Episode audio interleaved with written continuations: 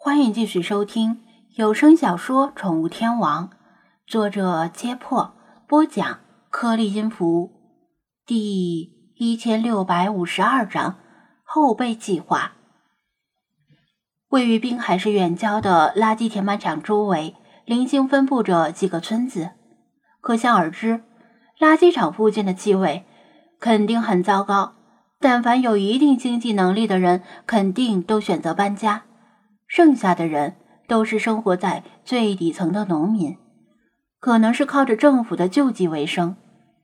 即使是偏远穷困的农民，家里经常也养狗看家护院。这些被城里人弃之如敝履的狗粮，对这些经济拮据的农民来说，无异于天上掉馅饼。至于狗的健康问题，并不在他们的考虑范围之内，毕竟。他们连自己的健康都要听天由命，哪管得了狗？按理说，这些狗粮都应该集中销毁，但是出于种种客观原因的限制，只能堆积到了这里。在其他城市的垃圾场，恐怕也都有一座或者几座类似的垃圾山。那你觉得应该怎么处理这些狗粮会比较好呢？张子安问道，抬头打量着狗粮堆成的垃圾山。难道你让我一把火把这些垃圾全烧了？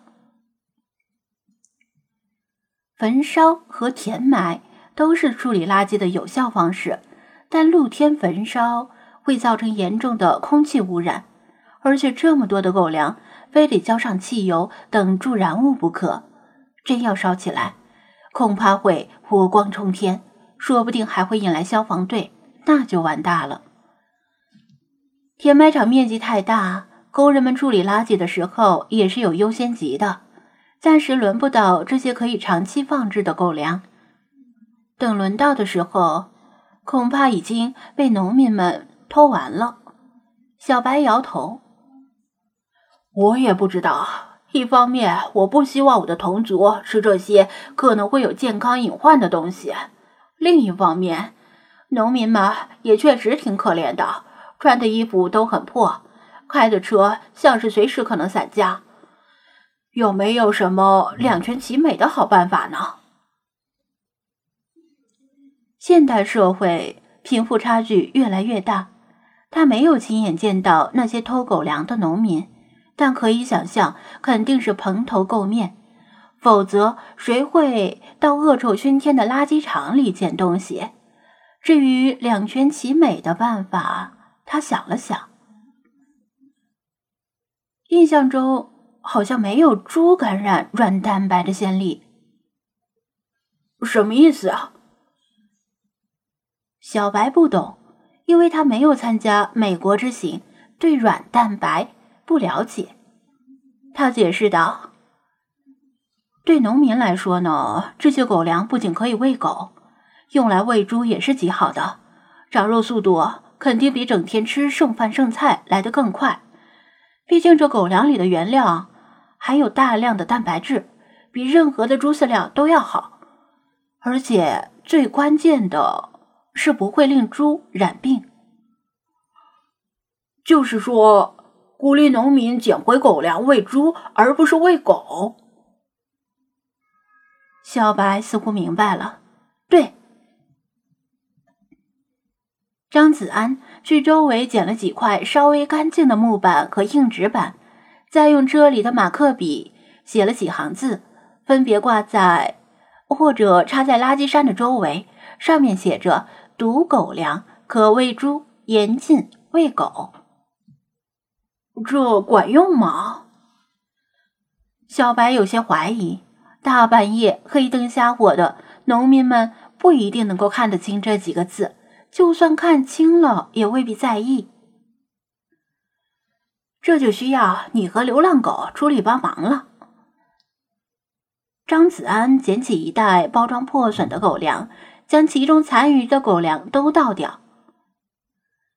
你们能够提前听到农民开车来的声音，到时候你们就演一出戏，用空袋子装满我或者嫌疑犯 Y 运来的普通狗粮。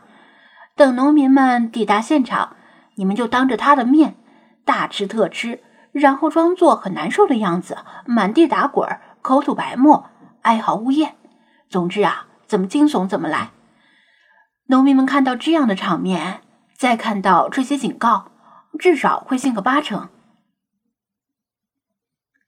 弗拉基米尔赞同的点头：“不错嘛，必须要让农民看得懂、听得懂。”接近工农兵的戏剧才是好戏剧。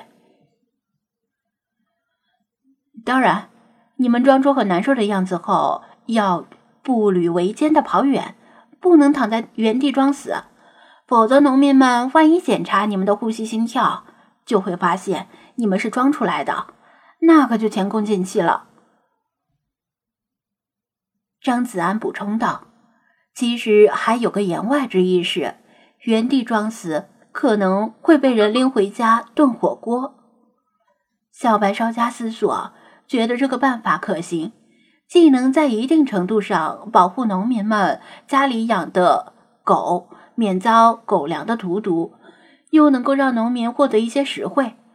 每天夜里派几条流浪狗来这里演戏也不会事儿，更何况负责演戏的流浪狗还有夜宵吃，可谓是三全其美。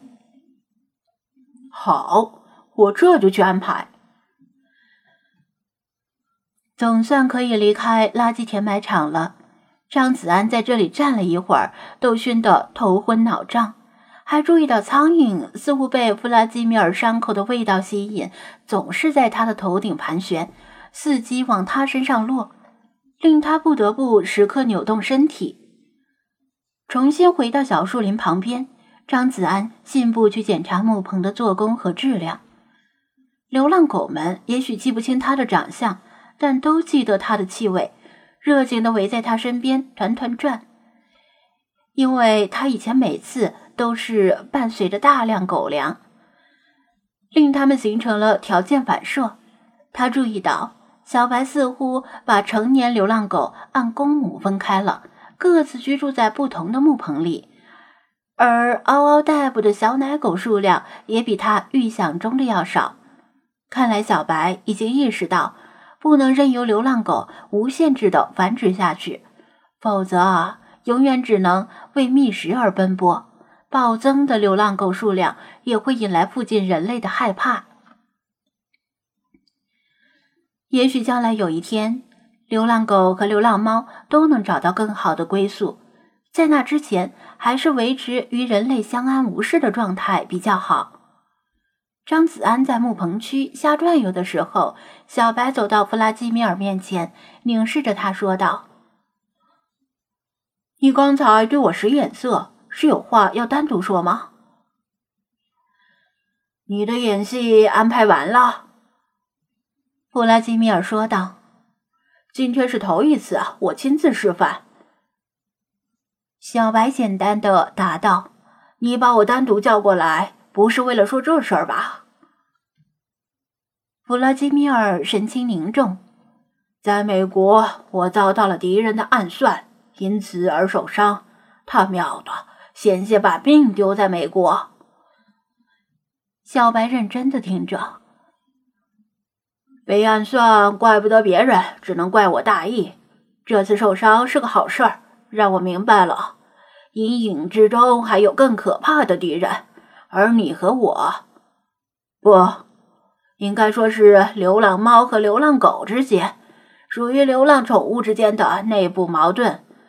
所以我提议无限期终止咱们之间的对峙，直到外部问题解决为止。啊。”